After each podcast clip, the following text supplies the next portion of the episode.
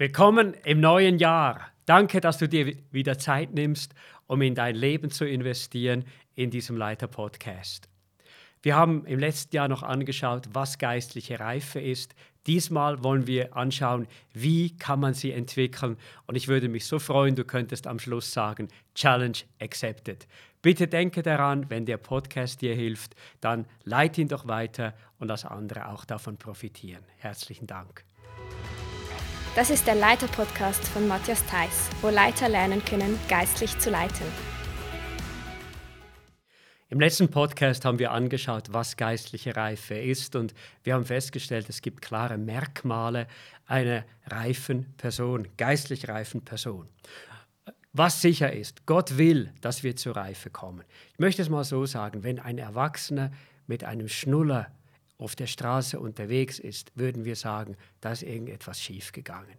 Und genauso müssen wir eigentlich sagen, wenn Menschen an Jesus glauben ähm, und sie bleiben, wie sie sind, sie bleiben äh, geistliche Babys, dann ist etwas schiefgegangen. Und in diesem Podcast möchte ich relativ breit anschauen, werden verschiedene äh, Menschen hier zu Wort kommen lassen äh, mit ihren Erkenntnissen, äh, wie wir geistliche Reife entwickeln. Und ich möchte vielleicht Folgendes sagen. Die Grundeinstellung haben wir das letzte Mal gesehen von Philipp Jensi. Er sagt, es ist das Bewusstsein schon, ich brauche diese Veränderung, ist einer der größten Schlüssel, dass es dann eben auch geschehen kann. Nun, wie wird geistliche Reife entwickelt?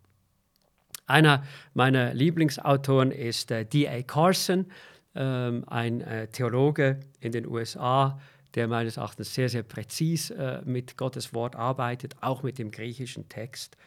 Und er sagt in einer seiner Quintessenzen folgendes: Das größte Bedürfnis für Kirchen heute ist eine tiefere Kenntnis von Gott. Diese Kenntnis von Gott bringt das andere mit sich, nämlich Reinheit, Integrität, Evangelisation, Bibelstudium und Gebet, tiefe Anbetung. Das heißt, er sagt, hey, was Menschen brauchen wirklich ist, dass sie Gott tiefer kennenlernen. Und er sagt, das verändert letztlich alles. Also wer Gottes Art, Gottes Wesen, Gottes Denken verstehen lernt, und das auch zu einem Bestandteil äh, seiner Überzeugungen macht, äh, das ist ohne Zweifel sehr wichtig. Die, aus dessen Leben werden die entsprechenden Auswirkungen eben auch kommen. Ähm, eine zweite Entdeckung hat eine groß angelegte Studie gemacht, das war Reveal. Es ist eine Studie zum geistlichen Wachstum. Und ich möchte einige dieser Erkenntnisse aus der Studie äh, in, unsere, äh, in unseren Podcast hineinbringen. Erstens, Geistliches Wachstum entsteht nicht durch die Teilnahme an Gemeindeaktivitäten, sondern durch die persönliche Beziehung zu Jesus. Ich habe das so äh, überraschend vor einigen Wochen erlebt. Da kam äh, jemand zu mir und sagte mir, äh, weißt du Matthias, ich bin jetzt seit einem halben Jahr hier in der Kirche und ich helfe schon mit. Äh, ich darf mit, mitdienen äh, und ich mache das wirklich gerne. Ich finde die Leute cool, finde die Stimmung cool. Aber mir ist erst jetzt gewo bewusst geworden, im Kern von meinem Inneren, in meinem Herzen, geht es eigentlich um etwas ganz anderes. Und zwar, dass ich eine persönliche, tiefe Beziehung zu Jesus entwickle. Und ich sage, welcome, das ist so entscheidend. Diese Erkenntnis, die ist mehr wert als 100 Predigten. Und ähm, habe mir sehr Mut gemacht, äh, dem auch zu folgen. Man hat auch festgestellt, dass geistliche Beziehungen für geistliches Wachstum wichtig sind. Also nicht nur die Beziehung zu Gott, sondern auch zu Menschen, die äh, auch von Gott entwickelt werden wollen. Warum? Weil gewisse Dinge, natürlich entwickeln wir im eigenen, in der Intimität mit Gott, aber manche Dinge entwickeln wir nur, äh, wenn andere Menschen auch da sind. Es hält uns dran, bin ganz offen. Wir haben unser Mitarbeitergebet jeden Mittwoch und äh, es erinnert mich jedes Mal daran, für meine Freunde zu beten. Es erinnert mich jedes Mal daran, für die Kirche zu beten. Und ähm, weil es gibt vielleicht manchmal Tage äh, oder vielleicht mehrere Tage, wo ich das eine oder andere auch vergessen habe.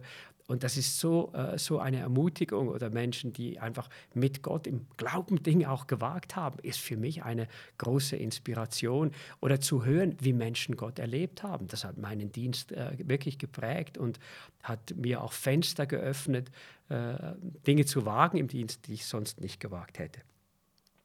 Was man festgestellt hat, auch Reveal-Studie, ist, dass Gemeindeaktivitäten nur einen sehr geringen Einfluss auf das geistliche Wachstum der Mitglieder haben. Mehr Gemeindeaktivität führt nicht zu mehr Wachstum. Und da muss sich sicher jede Kirche auch überlegen, die Aktivitäten, die wir durchführen, alle in Ehren, sind ja alle gut, sonst gäbe es sie ja gar nicht, aber sind wirklich alle fruchtbringend, sind alle äh, wirklich zielführend für das geistliche Wachstum der Menschen. Nur beschäftigt zu sein, heißt nicht, dass man sich geistlich entwickelt. Ähm, aber die Erkenntnisse aus der Studie waren wie folgt. Geistliche Übungen haben einen unmittelbaren Zusammenhang mit geistlicher Reife. Und dann werden in der Studie drei davon genannt, und zwar insbesondere die reflektierte Auseinandersetzung mit der Bibel. Ich möchte es bewusst so sagen, man kann die Bibel lesen, damit sie gelesen ist.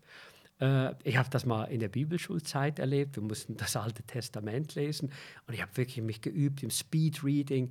Und plötzlich habe ich festgestellt, hey, ich lese nur noch, damit es gelesen ist. Aber Gottes Wort ist ja eigentlich dazu da, damit ich die Botschaft äh, höre, annehme, erkenne, spüre, dass Gott zu mir, zu mir äh, spricht. Und das ist damit gemeint. Wo das geschieht, wo Menschen sich äh, dem Wort Gottes mit Ehrfurcht nahen, sagen, rede du zu mir, lass mich dich, oh Gott, besser verstehen. Ähm, da geschieht etwas im, in diesem, im Leben äh, dieser Menschen durch die Bibel und durch das Lesen der Bibel.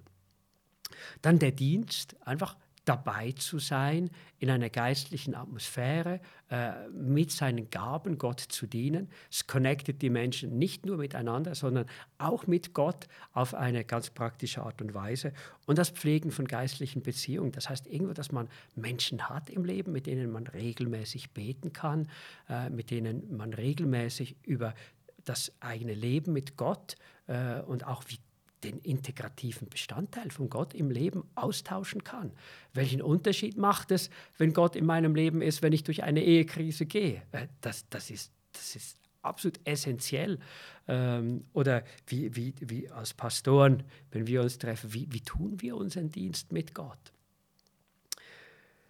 Und das Schlusserkenntnis aus der Studie ist folgendes: äh, Das Credo vieler Kirchen und Gemeinden lautet: biete viel an, viel Programm, sorge für viel Beteiligung und am Ende bekommst du auch viele Menschen, die in der Nachfolge von Jesus wachsen. Und das hat sich herausgestellt, dem ist nicht so. Die Wahrheit ist, unser Programm reicht nicht aus, um Menschen in ihrer geistlichen Reifung über die ersten Stadien hinaus zu fördern, damit sie, und jetzt kommt etwas ganz Wichtiges, von Konsumenten geistlicher Versorgung hin zu geistlichen Selbstversorgern heranreifen. Ich möchte für dich in der Leiterschaft vielleicht eine Erkenntnis auch geben.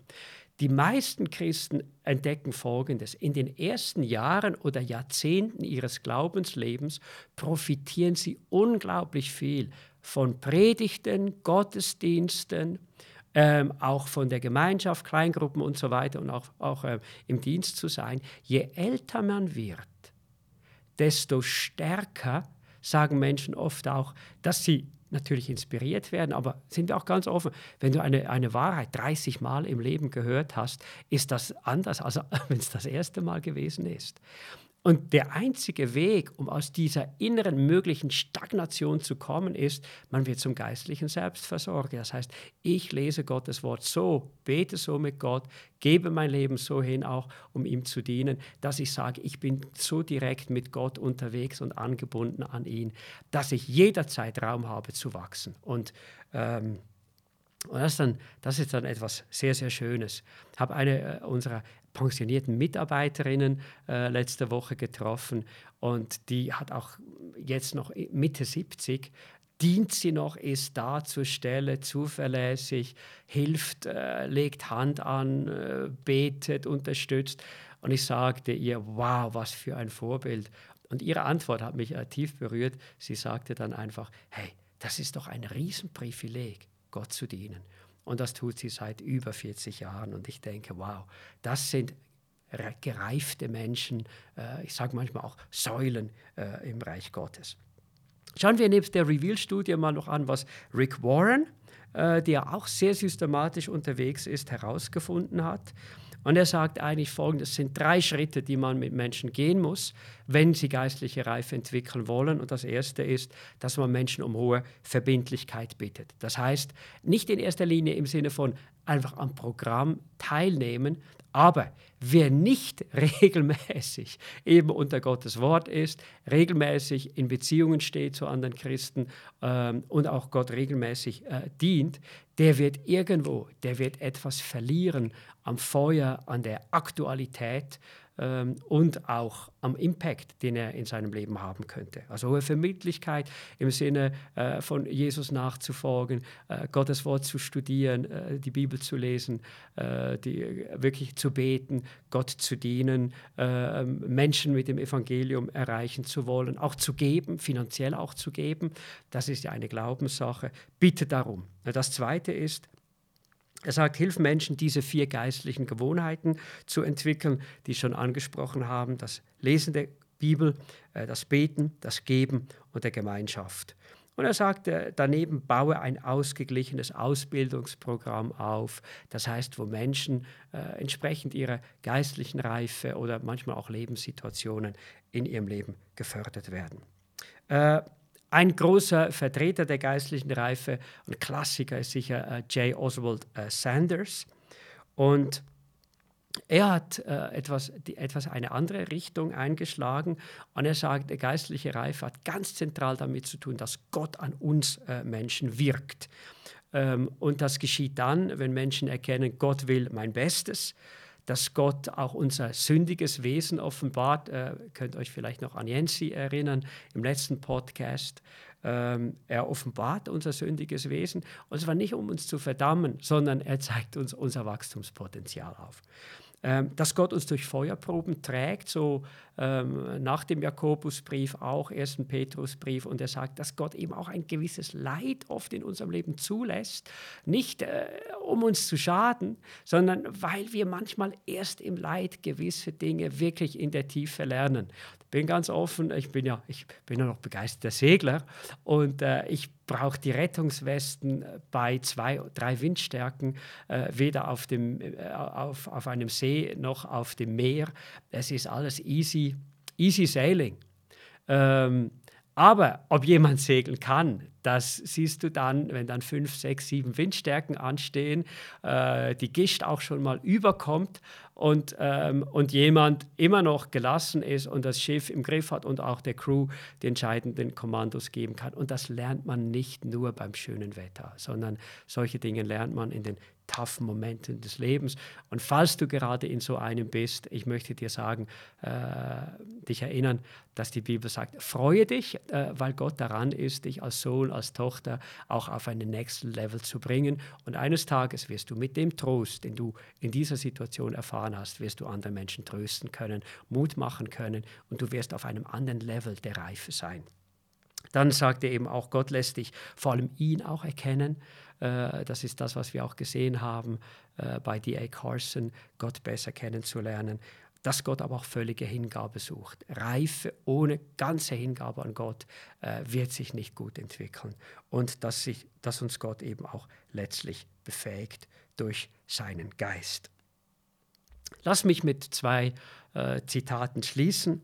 Äh, John Piper, äh, ein weiterer Theologe, er sagt einmal, The pathway to maturity is not first becoming an intelligent person, but becoming an obedient person. Und er fasst es eigentlich sehr, sehr gut zusammen. Und ähm, Oswald Chambers sagt eigentlich genau das Gleiche.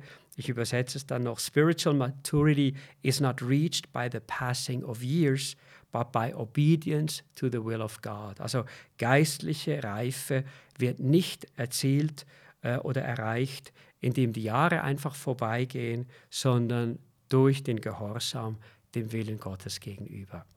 Und das ist ja letztlich eben auch so oft der Test in unseren Herzen, wenn es darauf ankommt, äh, in Bezug auf unsere Ehrlichkeit, in Bezug auf den Charakter, äh, in Bezug auf den Umgang mit Menschen. Äh, es geht am Schluss in so vielen Dingen darum, Gott gehorsam zu sein.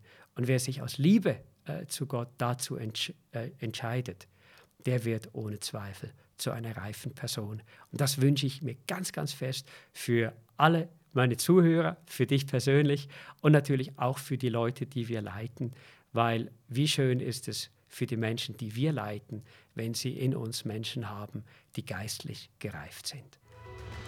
Danke fürs Reinhören in den Leiter-Podcast. Wenn dir diese Episode etwas gebracht hat oder du noch Fragen hast, dann melde dich doch bei uns. Du kannst dies per E-Mail oder in der Kommentarfunktion bei leiterpodcast.church tun. Wir würden uns freuen, von dir zu hören. Du kannst den Leiter-Podcast auch abonnieren, damit du ihn nicht verpasst, ihn nochmals hören oder ihn an dein Team weiterleiten. Jeden ersten Freitag im Monat erscheint eine neue Folge. Vielen Dank, dass du dabei warst und bis zum nächsten Mal.